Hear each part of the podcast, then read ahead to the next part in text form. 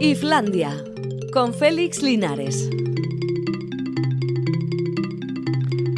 Arrachaldeón, aquí estamos una vez más, es lunes, aquí viene el programa dedicado a la cultura, aquí está Alberto Zubeldia.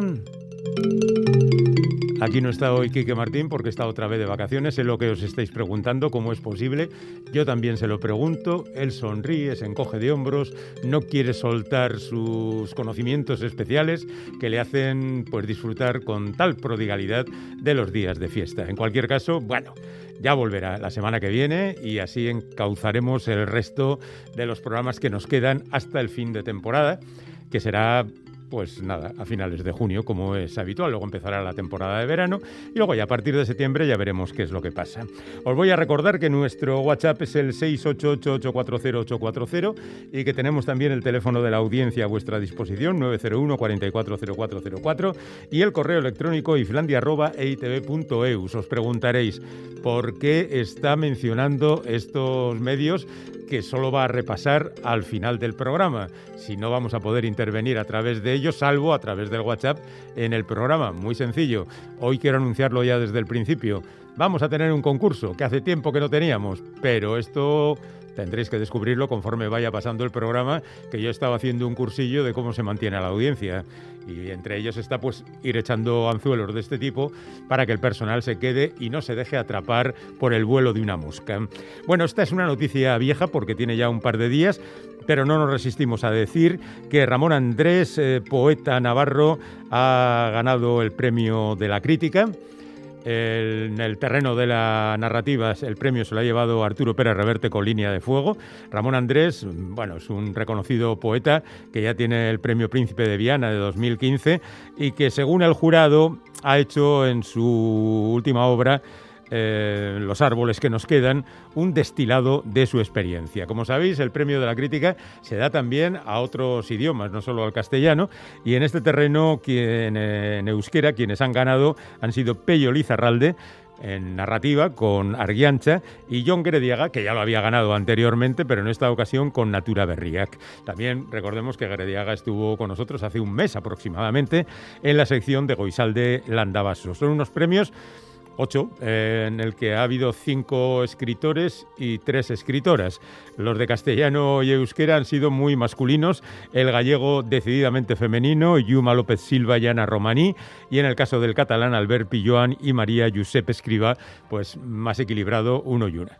Bueno, pues eh, me ha hecho gracia lo de Pérez Reverte porque parece que es el único terreno en el que se han filtrado los finalistas y ahí estaban Sara Mesa con un amor o Leonardo Padura con como polvo en el viento. Y en esto siempre entran los gustos de cada uno, ¿no? ¿Cuánta gente habrá dicho entonces, pues me gusta más la novela de Mesa, pues me gusta más la de Leonardo Padura? Ah, pero se lo han dado a Arturo Pérez Reverte y los premios son para lo que son. Dejando al margen los premios, y por meternos en terreno que no nos corresponde, digamos que parece que las grandes multinacionales están contentas con ese 15% de, de, impuestos que le va a colocar la Unión Europea, pensando en a ver a quién le van a cargar ese dinero que van a pagar en impuestos. Pero en cualquier caso, yo sinceramente me gustaría ser multinacional. ¿Puedo declararme en algún sitio multinacional para declarar justamente un 15% de impuestos? Que son más guapos las multinacionales, son más altos, son más rubios, son más listos. Sí, más listos seguro que son. Pero mm, ¿por qué esta mm, desproporción? ¿Por qué este maltrato a, los que estamos más o menos atrapados en unas coordenadas en las que no nos queda más remedio? Si Amazon está contento, eso a mí me crea muy mal espíritu, porque quiere decir que yo estoy mal. Si ellos están bien, yo estoy mal. Mira Google, que le han cascado 220 millones eh, de euros en Francia de multa por haber mostrado mm, un abuso en su posición en la publicidad. Pues claro, es el rey de la barraca, hace lo que quiere, coloca las cosas donde le da la gana. Dice, es que hay leyes que hay que cumplir. Bueno, pues múltame, yo ya habré sacado el beneficio por otra parte.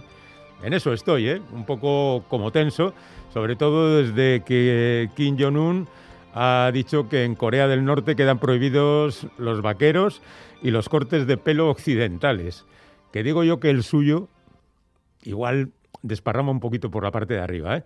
pero el suyo es bastante occidental, ¿no? Eso derrapado por los costados y una cosa así como un peluquín en la parte de arriba. Yo he visto por aquí, ¿eh?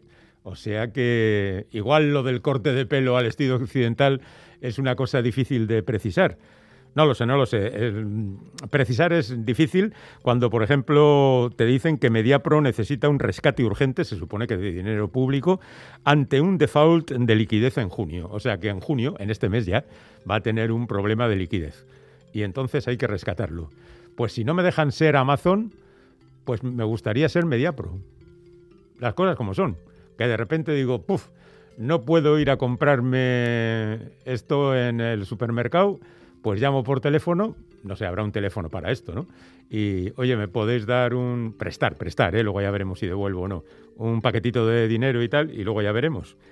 En fin, no sé si por eso o por otras cosas, hay un estudio por ahí que dice que lo que arrasa ahora mismo son los estudios, los ensayos de derechas, que es lo que más mola. Y no sé por qué. Y eso me preocupa porque el artículo tampoco lo deja claro. No sé, hay fenómenos extraños. Paz Padilla ha aparecido en cuarto milenio. ¿Por qué Paz Padilla en cuarto milenio?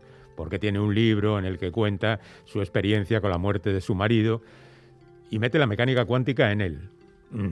A ver, no mezclemos las cosas. Yo entiendo que vender libros es una labor verdaderamente difícil, pero tampoco hay que llegar a estos extremos, paz, de verdad. Paz y tranquilidad para absolutamente todo el mundo. Nos vamos antes de recibir a nuestro primer invitado con un señor que cumple hoy 82 años, que ya son muchos años. Él se llama Gary Hughes Bones y saltó a la fama a principios de los años 60. Fijaos, en un cartel llegó a estar por encima de los Beatles en el año 63. Claro que los Beatles del 63 todavía no eran lo que llegaron a ser, pero en cualquier caso este hombre consiguió allí a principios de los 60 unos grandes éxitos importantes como Quarter to Three. Y después al poco de esto, en el 66, empezó un camino peligroso con la droga, el alcohol, una situación muy penosa y prácticamente desapareció. Y en el año 81 se encontraron con él Bruce Springsteen y Steven Sant, o sea, el guitarrista de la E Street Band y decidieron que este tipo les había enseñado mucho con sus canciones y lo pusieron otra vez en marcha, le grabaron unos discos, el hombre ha seguido ahí trabajando, es cierto que desde 2009 no publica un nuevo libro, un nuevo disco, pero hombre tenía ya 70 años en ese momento y en la primera década del siglo XXI publicó hasta tres discos, uno en directo y dos de estudio.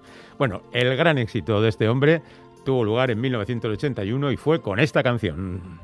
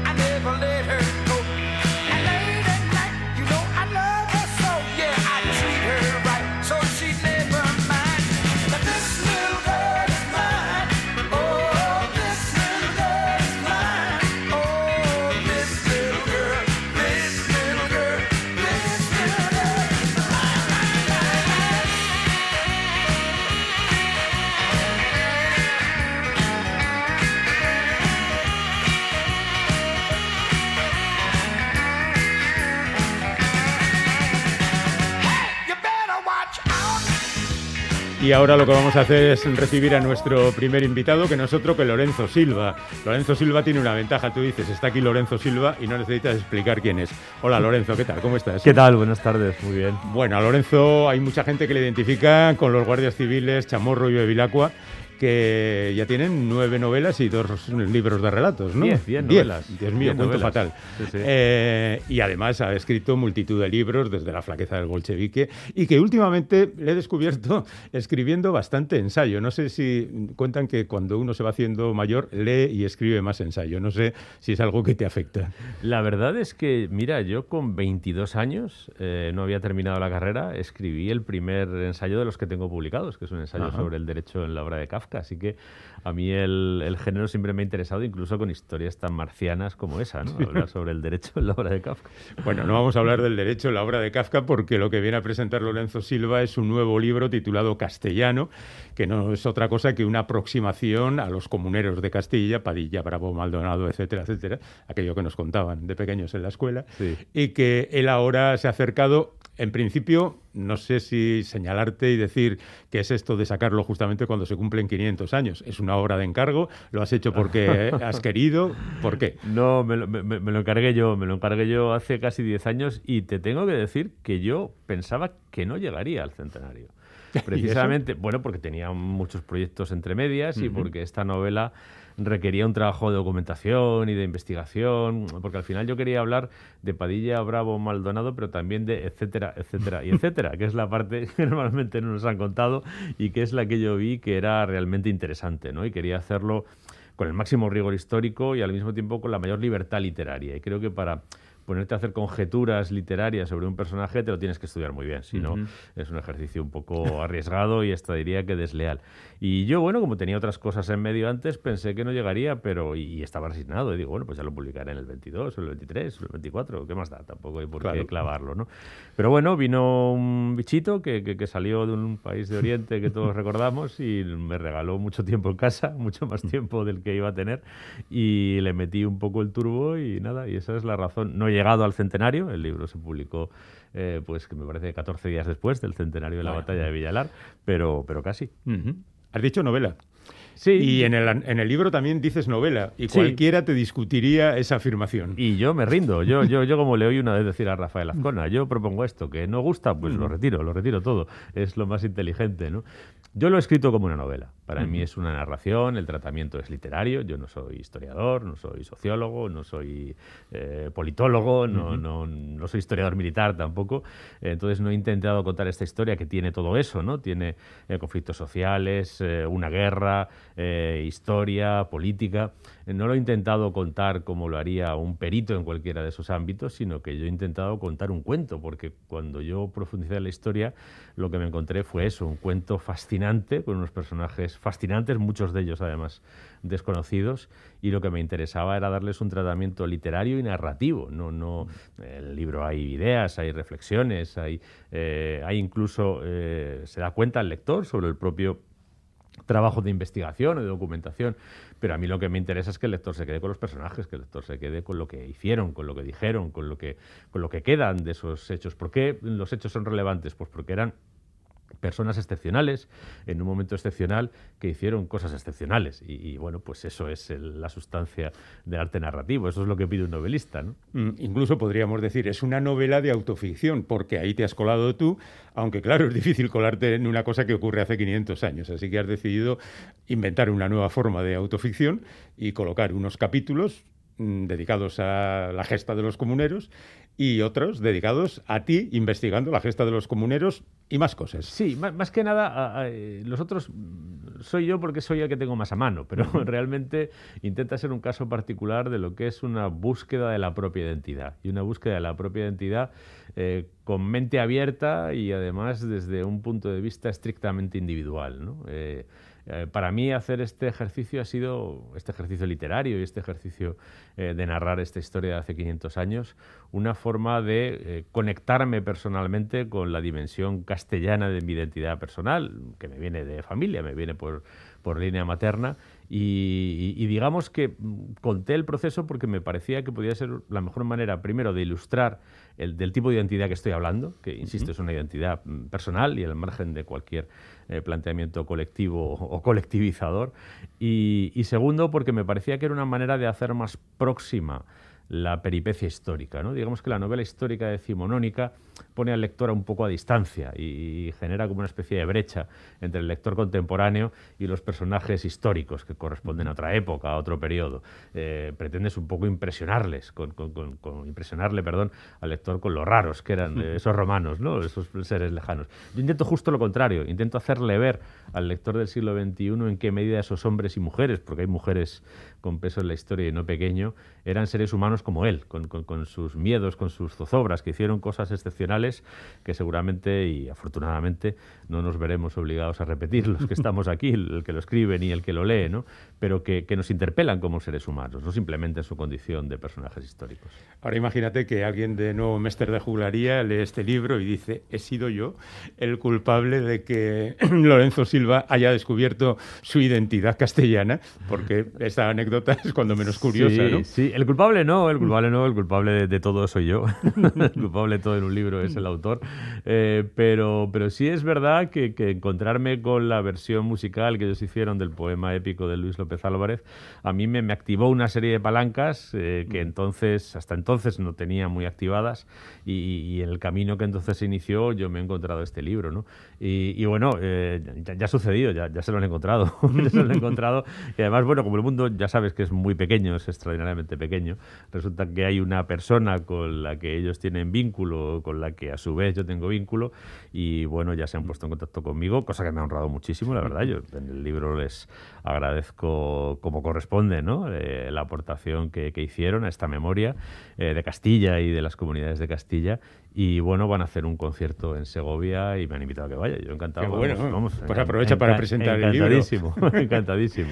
Oye, Lorenzo, no sé si te va a gustar esto que te digo, pero es una sensación que te he tenido leyendo el libro y es que me da la sensación de que te has convertido en un nacionalista castellano. No, no. Y te digo por qué, ¿no? Porque eh, de alguna manera, pues eh, ensalzas desde los conquistadores hasta el Quijote. Luego dices que eh, el centro te roba. Eh, incluso eh, que en el reparto de la, después de la muerte de Franco fue un reparto un poco caótico e incluso dudas de que el dinero de Europa con esto de la pandemia vaya a ser repartido equitativamente. Sí, bueno, yo, yo, yo no, estoy muy lejos de ser un nacionalista ni, ni castellano ni, ni de ninguna índole porque eso forma parte de esa dimensión colectiva de la que te digo que yo prefiero permanecer al margen. Yo no soy un activista político. Esto no es una reivindicación política de Castilla, esto es una reivindicación poética. Y además es una reivindicación poética que no es ciega. Es decir, yo, yo no reivindico tanto, eh, por ejemplo, la conquista de América, que no la reivindico, de hecho la muestro en toda su crudeza, eh, con los episodios más crudos, además los dos vinculados al mismo país, ¿no? que es el Perú, la conquista del Perú, eh, que fue de una violencia extrema y no, y no lo oculto, y luego la, la gestión colonial de Perú, que también fue eh, violentísima y con episodios tan ominosos como la ejecución de José Gabriel Tupac Amaru, que, la cuento. ¿no? Es decir, que no hay tanto una reivindicación de la conquista como gesta, sino que constata un hecho. Creo que esa conquista es una expresión de ciertos rasgos del carácter castellano. ¿eh? El pueblo castellano es un pueblo que desde un lugar muy pequeñito eh, conquista primero una península, luego pasa a África, luego pasa a Canarias, luego pasa a América. No es, una, no es más que una descripción de hechos, igual que el vaciamiento de Castilla en Madrid es un hecho, es un hecho sociológico. Yo he vivido en Madrid, mi barrio estaba lleno de inmigrantes procedentes de esa Castilla eh, vaciada. Eh, también es un hecho decir que mientras que el reparto autonómico derivado de la Constitución del 78 fue exquisito en el respeto de otras comunidades históricas, a Castilla se la troceó cuando menos en cinco comunidades autónomas, además mal avenidas entre ellas, es decir, que no hubo realmente gran consideración. No estoy haciendo, ni siquiera lo estoy juzgando, a lo mejor está bien, a lo mejor nos hicieron un favor a los castellanos. Que administrativamente funciona, ¿no? Claro, no estoy ni juzgándolo, ¿no? Pero es un hecho. Y, luego... Mm, quiero equivocarme, de verdad. He puesto ese pasaje en la novela para equivocarme. Quiero equivocarme y quiero que dentro de 10 años alguien me diga, pues no, los 140.000 millones de Europa fueron exactamente igual a Soria, a Palencia. espero equivocarme, espero equivocarme, pero tengo poca esperanza de equivocarme, porque Soria o Palencia pesan muy poco en mm. quienes toman las decisiones. Y esto es un hecho, no es un juicio de valor.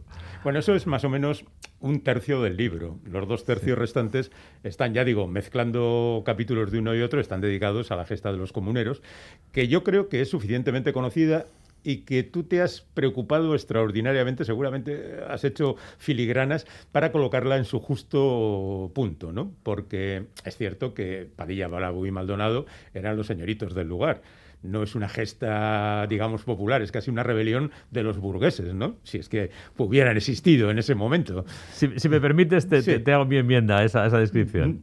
Eh, no, no, bueno, y, eh, quiero decir eso, y luego también tú pones eh, las partes negativas de los personajes, pero bueno, Carlos I es un guarro y ya está.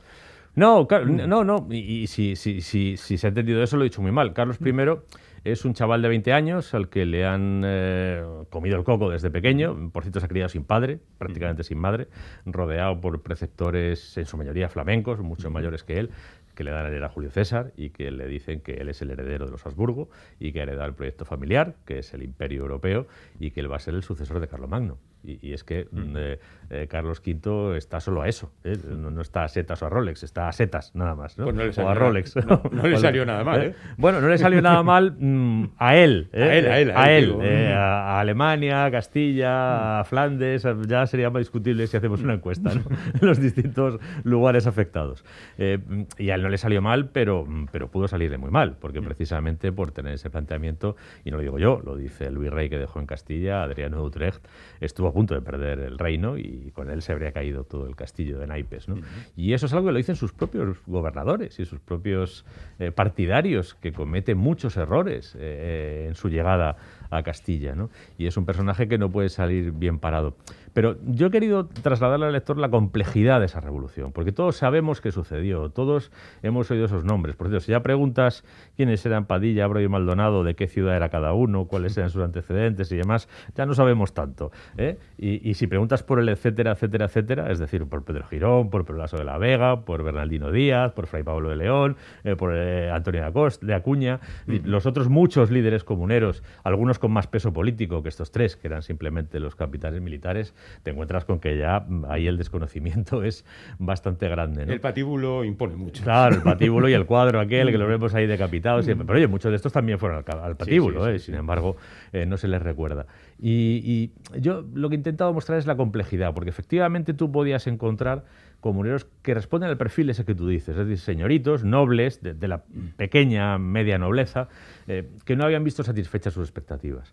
Pero también te encuentras con gente que se revela contra unos impuestos que no paga, porque eh, el detonante de la revolución es el establecimiento o la exigencia por parte de Carlos V de lo que entonces se llamaba un servicio, que es un impuesto directo, lo que mm. sería el IRPF, mm. que es eso lo pagaban los pecheros, es decir, quienes no eran nobles.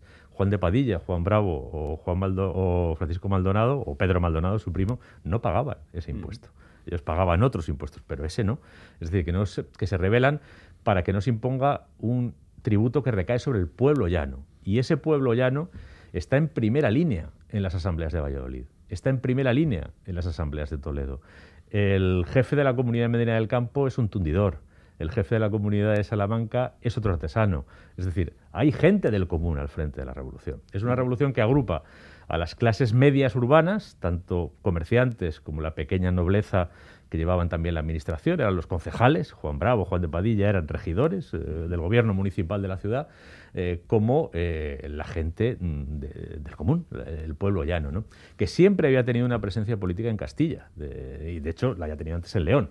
Es decir, el pueblo ya no estaba en las Cortes de Castilla como herencia de las Cortes leonesas, ¿no? a diferencia de lo que pasaba en otras Cortes de Europa. Entonces es un movimiento muy transversal. Despacharlo como un movimiento de señoritos o de nobles resentidos es lo que hacen los propagandistas, los cronistas de Carlos V, empezando por Pedro Mejía y siguiendo por Sandoval y demás. Y bueno, pues esa historia, eh, siempre que ha interesado desacreditar el movimiento, se ha echado mano de ella. Pero yo lo que he intentado en el libro es trasladarle al lector, sin sumergirle en un tochaco de 1.300 páginas, pues la complejidad de ese movimiento y la complejidad de motivaciones de esos personajes. Ahí los que pagaron el pato fueron los de Medina, que los dejaron... Los incendiaron, los, incendiaron por no dar los cañones. Oye, eh, así como las partes en que mm, apareces tú como personaje son reflexivas y, bueno, pues eh, cuentas tus sensaciones y tus sentimientos, la otra parte, esta de la que estamos hablando, la de la revolución, es súper rapidísima. Hmm. No sé si tenías prisa o veías que era muy descompensada con la otra y, y te has puesto a narrarlo como si fuera aquí, una conversación, pim, pam, pim, pam, pim, pam, pim. Sí, yo, yo he, querido ir, he querido ir a la esencia de los acontecimientos, he querido ir a los momentos que realmente definen el conflicto y además momentos que están documentados. Eh, cuando yo cuento eh, el encuentro entre los procuradores y la reina Juana, ahí hay unos notarios que levantaron acta. Eh, cuando cuento la batalla de Villalar, pues hay varias crónicas de personas que estuvieron en ella. Sí, pero Eh, son es 20 decir, páginas al fin, ¿eh? Sí, sí, sí. por- por- por- he, he ido, he ido a la síntesis, de verdad. Yo creo que cualquiera que lea este libro se puede hacer una idea bastante completa de por qué fue esta revolución, de por qué fracasó. ¿Eh? y de qué pasó después. Eh, he preferido contar eso a perderme en la hojarasca de los detalles. He ido a los momentos que realmente para mí tienen una intensidad especial. Y a veces son momentos, pues qué sé yo, la negociación entre eh, el almirante de Castilla en nombre de Carlos V y Fray Pablo de León en nombre de las comunidades. ¿no? Pues eso está bastante documentado, qué argumentos utilizaron uno y otro. Y me parece que son momentos en los que realmente se ve no solo la esencia del conflicto, sino que también tiene una fuerza dramática y narrativa especial. He ido ahí. Ujú. Oye, eh, decías antes que tenían mucho trabajo y que este libro ha salido de chiripa gracias a la COVID. ¿Qué es todo ese otro trabajo? Porque supongo que nos irá llegando poco a poco. Bueno, pa- pa- parte, parte salió antes, ¿eh? Parte salió, bueno, pues son los libros que han estado saliendo en los últimos años, que alguno tenía mucho trabajo detrás, ¿no? Como recordarán tu nombre o El mal de Corcira, que tenían un trabajo de documentación muy exigente, ¿no? Y otra parte, pues saldrá pronto. estoy, estoy en ello. El año que viene saldrá también otra novela de Vilagua, que también tiene mucho trabajo detrás, y espero que, que, bueno, que, que- que estará para, para el año 22, que es más o menos mi compromiso. Pero ahora mismo está este castellano que acaba de publicar Lorenzo. Aprovecha, da unos conciertos con nuevo máster de jugla- juglaría, diviértete, pásatelo bien y disfruta del libro, que al final en parte se hacen para eso, ¿no? Pues sí, y, y para que los disfruten los demás. ¿eh? Yo de verdad estoy muy, eh, muy contento de ver que los que se sienten castellanos, bueno, pues se sienten reconfortados porque se recupere este pasaje de la historia que ya digo, no es- se recuerda quizá tanto como se debería. Y quienes no lo son, pues creo que están pudiendo conectar de una manera. Yo he intentado destacar la dimensión universal, eh, más que los particularismos castellanos o castellanistas. Lorenzo Silva, muchas gracias. Gracias Un a ti, como abrazo, siempre. compañero. Hasta luego.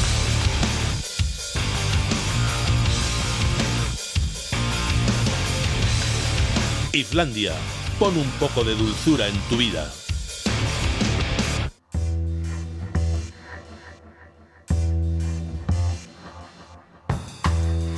Nos vamos de librerías. Lamentablemente, hoy tenemos que empezar con las despedidas porque a este programa, en esta temporada, le quedan tres semanas. Y hay algunos amigos que aparecen cada tres semanas. Bueno, algunos hay que aparecen cada más tiempo. Pero en cualquier caso, ya es hora de empezar las despedidas y vamos a despedirnos de Luis Oldevila.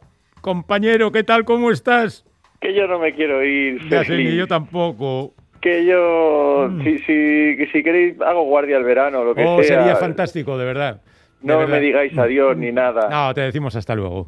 bueno, bueno, si es así me quedo más Sí, tranquilo. sí, Pero hombre. vamos a hacer una despedida bonita, ¿no? Algo así como a lo grande. Así, algo, algo con sentido y profesionalidad, querido compañero. Pero cuando, no, cuándo no ha sido así?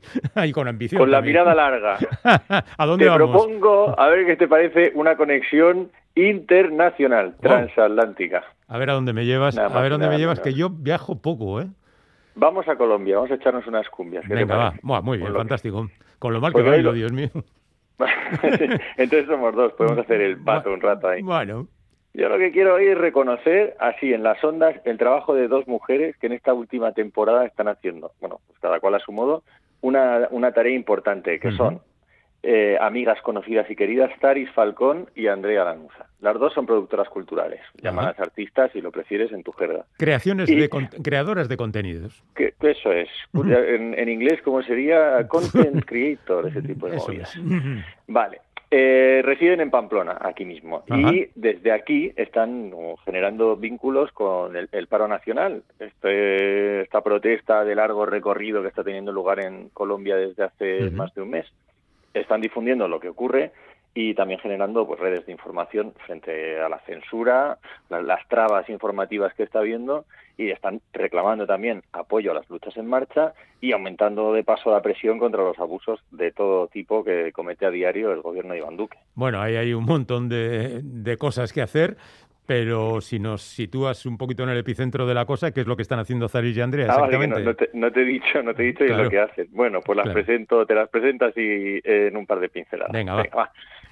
Zaris es cantante, es compositora e investigadora también de los usos performa- per- performativos de la voz.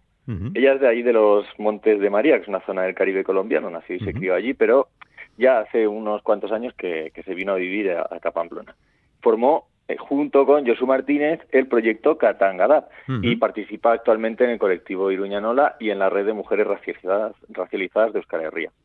Su, la, la menciono aquí porque su adaptación de La muerte me vino a buscar, que es un bullerengue, un canto caribeño, no sé si conoces, no sé si dominas los cantos caribeños. Ando mal de Caribe, ¿eh? Vale, vale, Mm. pues yo te lo explico. Es un canto así, normalmente interpretado por mujeres, eh, muy cíclico, muy de bucle, con Muy persistente, lo, más ¿no? peculiar, sí, sí, muy, muy visceral, muy rollo Mm, blues. Y, mm. y las mujeres, las voces reconocidas suelen ser mujeres mayores, de a partir de 70 años puede ser una, una, una buena cantora de bullerengue. Y el caso es que Zaris, que no tiene tanta edad ni de palo, ha servido de banda sonora de las protestas porque adaptó este La muerte me vino a buscar, que es un clásico, añadiéndole, bueno, pues eh, la vida se respeta, ¿no? Duque, la vida se respeta, y la ha cantado ella misma en las concentraciones de Iruña y también eh, algún colectivo de allá lo ha acompañado de visuales en algunos montajes y se puede ver en YouTube, tiene miles de visitas esto. Recomiendo que lo veáis, La muerte me vino a buscar. Apúntalo. Eh, Zari- Mm. sí, sí, apunten, Mm. apunten ahí. Y sigue conectada a ella, o sea, a redes activistas de, de aquel lado y pone su música de alguna manera pues al servicio tanto de sus compañeras de aquí como de la gente de allá. Muy bien. En cambio, por el otro lado, Andrea es PTV, pero de Pamplona de toda la vida, que yo sepa, vamos, que tampoco, igual nació en otro lado, pero yo la conozco de aquí de siempre. Eh, aunque pasó un tiempito viviendo en Colombia, ella es artista gráfica y siempre ha estado dando vueltas por los espacios estos colectivos del mundillo del cómic, el fanzine. Alguna vez hablamos aquí hace tiempo ya del Festival Pump. ¿te Me acuerdo, acuerdas? me acuerdo. algo que se montaba en Hazard, tenía su mercadillo de fanzines, bueno, hablamos en su día. Lo que ha hecho ella ha sido ahora participar en las concentraciones, por un lado, con un arsenal de carteles impresionantes de muy bella factura, muy fuera de la línea básica de lo que se suele hacer en cartelería de manifestaciones, y a la vez eh, ha publicado una versión en formato fanzine, así como, corre- eh, como TVO de emergencia, eh, Somos la primera línea, que es una especie, es un texto muy bonito, de una especie de manifiesto de las protestas, bueno, pues de la gente que compone esas propuestas, protestas y sus motivos profundos, ¿no? Por decirlo así. Lo podéis encontrar en su Facebook, que es Andrea Lansbury Clamstein, aunque ya el apellido es Lanuza, pero. Lansbury como Angela Lansbury, Sí, sí. y Clamstein no sé de qué. Vale. Y también ha impreso una tirada de 60 ejemplares, así rollo fanzine de, de edición limitadísima. Y bueno, pues eso, están ahí las dos y me parece que ambas, Taris y, y Andrea, cada cual con su estética, recuperan pues lo que yo creo que es la mejor tradición contracultural, ¿no? Ese impulso creativo que es a su vez de ruptura, que surfea y, y alimenta al mismo tiempo procesos de, de organización colectiva. La Sí. primera línea. que habíamos perdido un poquito también porque no, no se plasmaban demasiadas iniciativas de este tipo, cuando hace 30, 40 años igual estaba todavía más vigente todo esto. Pero oye, está bien recuperarlo, ¿eh? Sí, Muy sí, bien. sí, sí, yo, yo creo que hay ahí una conexión entre estética y política que se, se seca y se refresca como cíclicamente Ajá. y que de alguna forma en el, en el conflicto en marcha en Colombia se está, está reviviendo, ¿no? Y, y ojalá aprenda aquí, ojalá se contagie esto A de ver, a ver. de- A ver. Sí, ¿no has visto? Hay unas pintadas impresionantes, hay Mm. unos vídeos chulísimos, ¿no? Mm. Es verdad que, que el, el arte como explícitamente político puede ser un tostón, hay casos de tostones manifiestos, Se ha dado. pero puede ser, pues ha dado, o sea, Mm. pero puede ser algo también especialmente vivo, ¿no? Ujú. Especialmente encendido. Ujú. Y creo que Zaris y Andrea recogen, digamos, la, la parte buena, la parte ardiente de, de toda esta tradición, de todas estas Pues búsquenlas, a una en YouTube y a la otra en Facebook. Y a partir Zaris de ahí... Falcón, Andrea Lanuza. Dos Perfecto. Y ahora la gran agenda Catacrack que hay sobre nosotros para asombrarnos y maravillarnos, ¿no? La agenda Catacrack, que dirás tú feliz junio, eh, mes ya de rebajas, ¿me entiendes? Sí, que la, gente ya la gente- se va a la terracita, no quiere Sí, jaleos. sí, que a mí no me metas en actos culturales, que se está mejor al aire libre, O sea que, aquí no, no hacéis nada, ¿no? No hacéis nada, que la entonces. gente le, le canta un poco el alerón. no, no, no, no, pues aquí al revés, no sé qué pasa este año, la pospandemia, Mm. Ah. pero esto es un aviso así general a navegantes.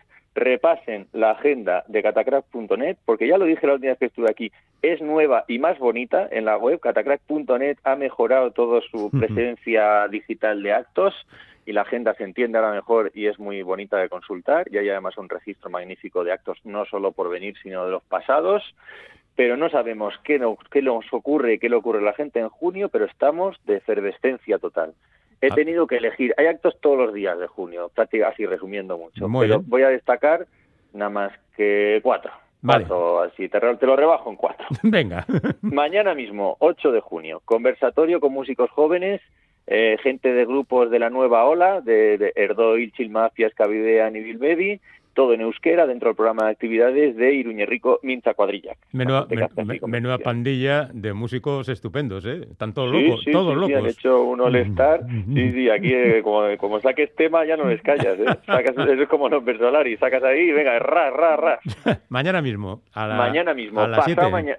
Eso es, a las 7, la hora de todo, a no ser que, eh, Que se diga lo contrario.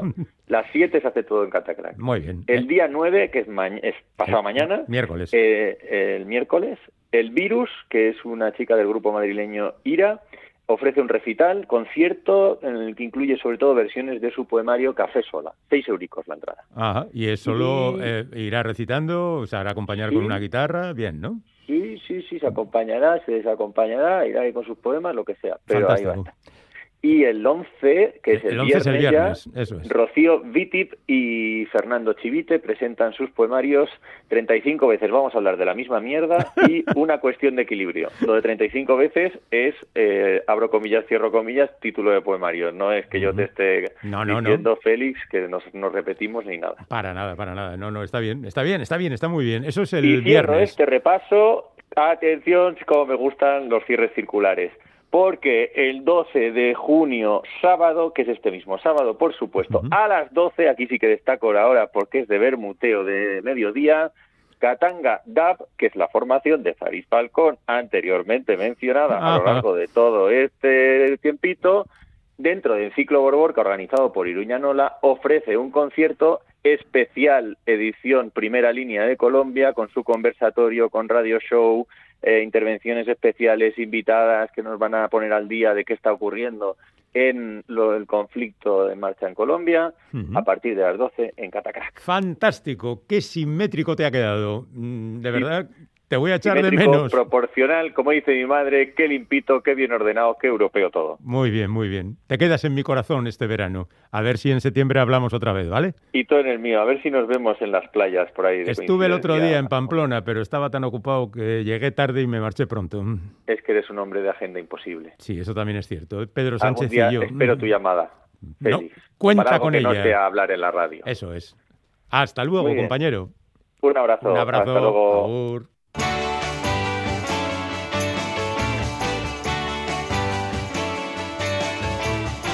Islandia, donde hasta lo cursi es cool.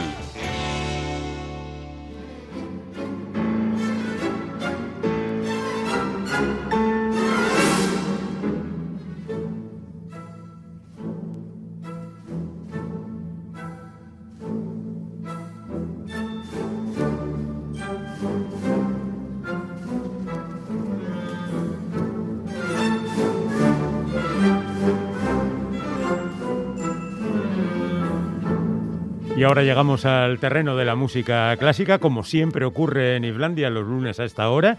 Hoy para hablar del último concierto de abono de la Euskadico Orquestra. Y aquí está Miquel Chamizo para hablarnos de esto y de otras muchas cosas. Miquel, Arracha León. León, Félix, ¿qué tal estás? Eh, pues yo estoy un poco cascado ya, pero me imagino que todos estamos ya un poco cansados al final de la temporada, ¿no?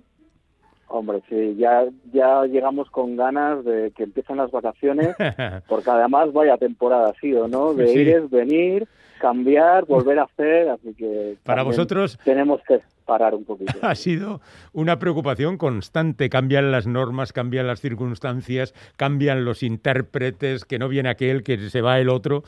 Bueno, en Sí, fin, que no vuelva a repetirse esto. Esperemos que no, que ya a partir de la siguiente temporada ya se, la cosa sea más regular y podamos vivir en un- con más tranquilidad también la música, ¿no? Que es importante. A escuchar conciertos hay que ir relajados, no se puede ir estresado. Bueno, de la próxima temporada hablaremos dentro de dos semanas, ya como despedida de la sección dentro de este programa y despedida ya también de Islandia. Hablemos, pues, de ese último concierto de abono de esta temporada.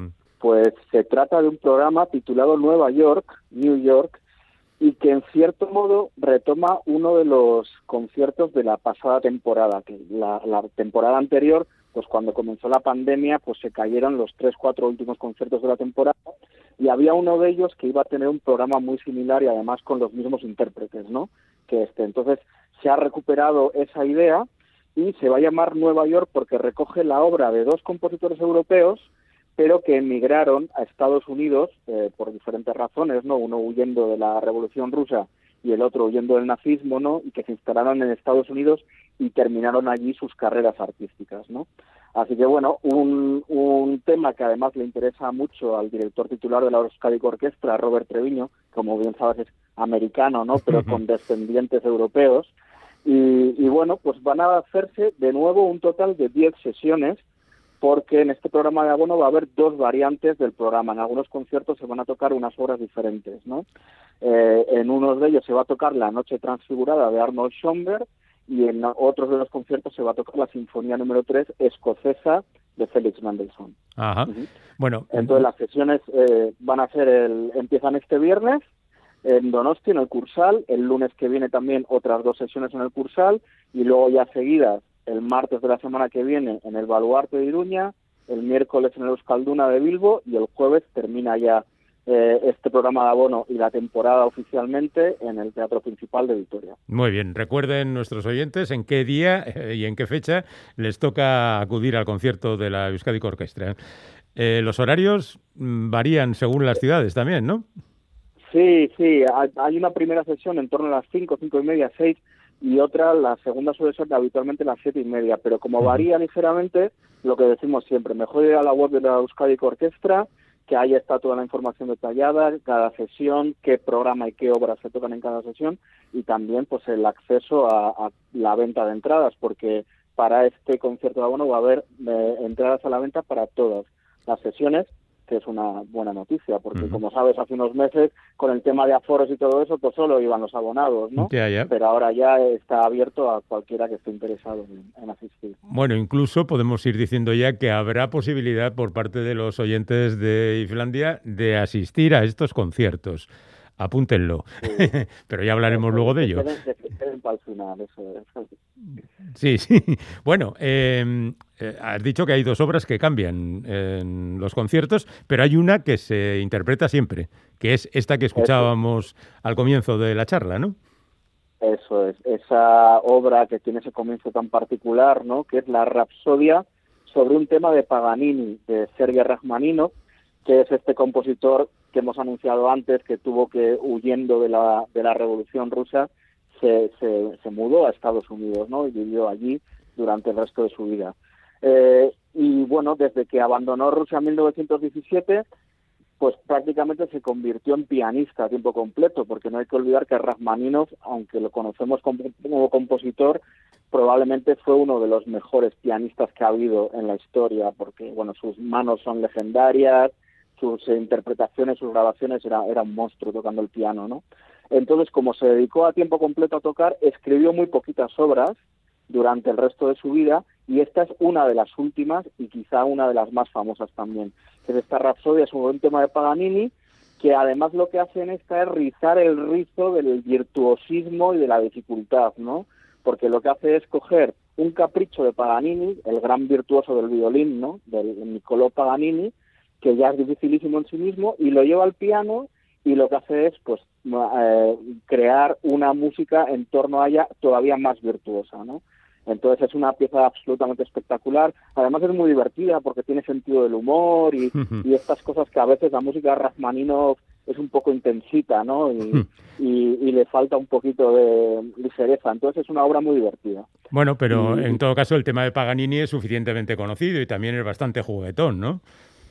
Sí, claro, claro, le da mucho juego. Además, Rachmaninoff aunque eh, aparece también en este contexto porque recuerda que esta temporada está dedicado a, al romanticismo y aunque Rachmaninoff vivió hasta mediados del siglo XX pero todavía su música se entronca en el romanticismo, ¿no? Entonces es un poco una forma también de observar los epígonos de ese de ese, ese lenguaje artístico no de la música romántica. Y, bueno y sobre todo mm, gran noticia porque vamos a tener a un pianista extraordinario conocido a nivel mundial para tocar esta obra no que es Nikolai Lugansky ruso y además especialista en la música de Rachmaninoff eh, y que es un, tío increíble porque con cinco años aprendió a tocar ya sonatas de Beethoven antes incluso de saber leer partituras. Hmm. O sea que nació pegado al piano, digamos, y, bueno, tiene es uno de estos eh, pianistas con una técnica y un virtuosismo. Ya, ya ha actuado bastantes veces en, en Euskal Herria y en la quincena musical y en Bilbao ha actuado bastantes veces y con la eh, con la Euskadi Orquestra va a ser la tercera vez que actúe. Mm. así que así que nada eh, un plato fuertísimo para terminar la temporada y que nadie se lo pierda. Bueno la verdad es que hacía falta un buen intérprete para esta obra que es verdaderamente complicada. Nos vamos a escuchar otra de las obras previstas esa sinfonía número 3 de Mendelssohn conocida como la escocesa y se nota se nota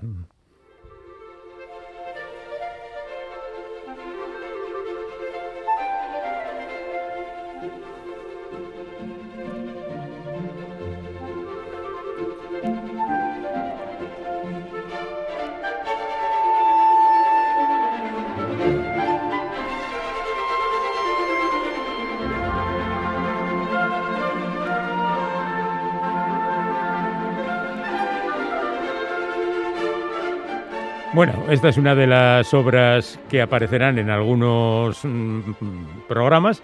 La otra será La Noche Transfigurada de Schoenberg. ¿Qué podemos ah, decir de ellas? Hombre, podemos decir que la gente le tiene mucho miedo a Schoenberg, ¿no? Sí, sí, yo también. Es uno, es uno de estos nombres que siempre la gente se pone tiesa, como que, qué.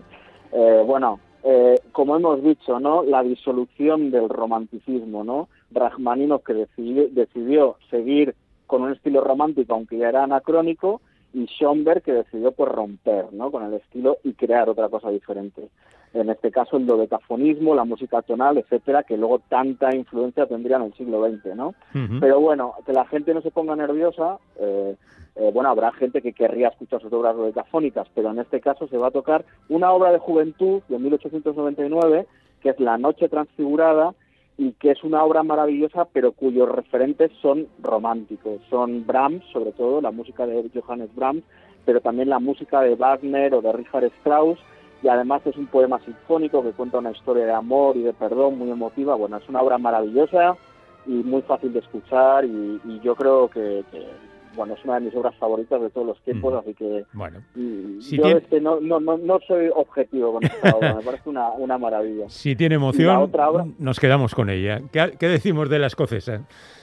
La escocesa, pues, pues nada, que ya sabes tú que en el siglo XIX los burgueses con dinerito mandaban a sus hijos a pasearse por Europa, ¿no? Antes de ponerse a trabajar en serio. Y a, a Mendelssohn, a Felix Mendelssohn, con 20 años lo mandaron a Escocia, ¿no? Entonces allí visitó Edimburgo, las Tierras Altas, las Hébridas, estuvo, conoció a Walter Scott y entonces no, pues de aquella experiencia de viajes, pues eh, ah, estuvo allí, mientras estaba allí se apuntó melodías, empezó a hacer obras y tal, y 13 años más tarde terminó esta sinfonía escocesa, que bueno, pues que hay dos, dos, dos versiones, ¿no? Una dice que refleja los paisajes de Escocia, la niebla, la, los, la, la melancolía de las montañas, etcétera, y hay otros que dicen que habla de la historia de la reina María de Escocia, ¿no? que ya sabes que tuvo un reinado pues muy desgraciado y muy duro y tal, y es verdad que a Mendelssohn se le ocurrió la idea de escribir esta sinfonía estando en el castillo donde vivió la reina María. Cuando estuvo prisionera. una, Eso es. Mm. Eh, se- sea una versión o sea la otra, porque Mendelssohn no lo dejó claro, es una sinfonía pues muy bonita, con un punto melancólico, pero también con melodías folclóricas escocesas y muy alegres y tal, o sea que muy una obra preciosa también. Nos lo vamos a pasar estupendamente. Y bueno, podemos decir ya, hacer la pregunta para que nuestros oyentes vayan afilando los dedos y nos pidan para qué día y en qué ciudad mm, quieren ver estos conciertos. Bien. Una cosa ¿Sabes lo que difícil. pasa? Sí. Que me acabo de dar cuenta que tenía que haber dicho un- la pista antes de hacer la pregunta y no la he dicho. Ah, vale. Así que ahora... No, tú, haz- ahora tú haz la pregunta y que los oyentes arreglen. Bueno, eh, hemos dicho que el pianista que va a tocar con la Euskadi Orquestra Ujú. ya ha estado antes con la Euskadi Orquestra. Sí. ¿Qué vez, o sea, qué vez, cuántas veces anteriores ha estado actuado? O sea, esta vez, ¿qué vez será? ¿La primera, segunda, Yo creo que sí lo has dicho, ¿eh? Sí, pero es que iba a decir otra cosa. Iba, la pre- pregunta que tenía pensada al principio era otra cosa diferente. Pero bueno, eso. que ¿Qué vez va a ser la que actúe con Euskadi Orquestra Nicolai Luganski? Vale, eso lo ha dicho ya Miquel, o sea que no hay disculpa. Podéis mandar a nuestro WhatsApp, al teléfono de la audiencia, al correo electrónico, donde soléis mandarlo habitualmente. Y tenemos una última cosa que decir, que es la matiné de Miramón, que viene a cerrar también el ciclo de este año, ¿no? Eso es, se acaba la, la temporada y se acaban también pues los ciclos paralelos ¿no? de la, de la Euskadi Orquestra, en este caso las matinés que se celebran los sábados por la mañana. Entonces va a haber una última este sábado que está protagonizada por el cuarteto de Miola, es un cuarteto de cuerdas formado por músicos de la orquesta, son las violinistas Raquel Oyarzábal y Raquel Cortinas, la violi- violista Delfín Dupuy y el violonchelista Gabriel Mesado y van a tocar pues una obra muy muy conocida del repertorio eh, clásico, las siete últimas palabras de Cristo en la cruz. Esto Es que una suena por debajo. rara. Mm. Eso es. Y es una obra muy rara porque Haydn la escribió por encargo de la Catedral de Cádiz y es una, un oratorio instrumental. Es decir, no hay voces, pero las melodías que tocan los instrumentos están hechas de forma que encajarían con las últimas frases de Cristo en la cruz, ¿no? Bueno, Entonces es una obra muy muy silenci- llena de silencios, muy concisa, muy sobria, pero maravillosa, ¿no?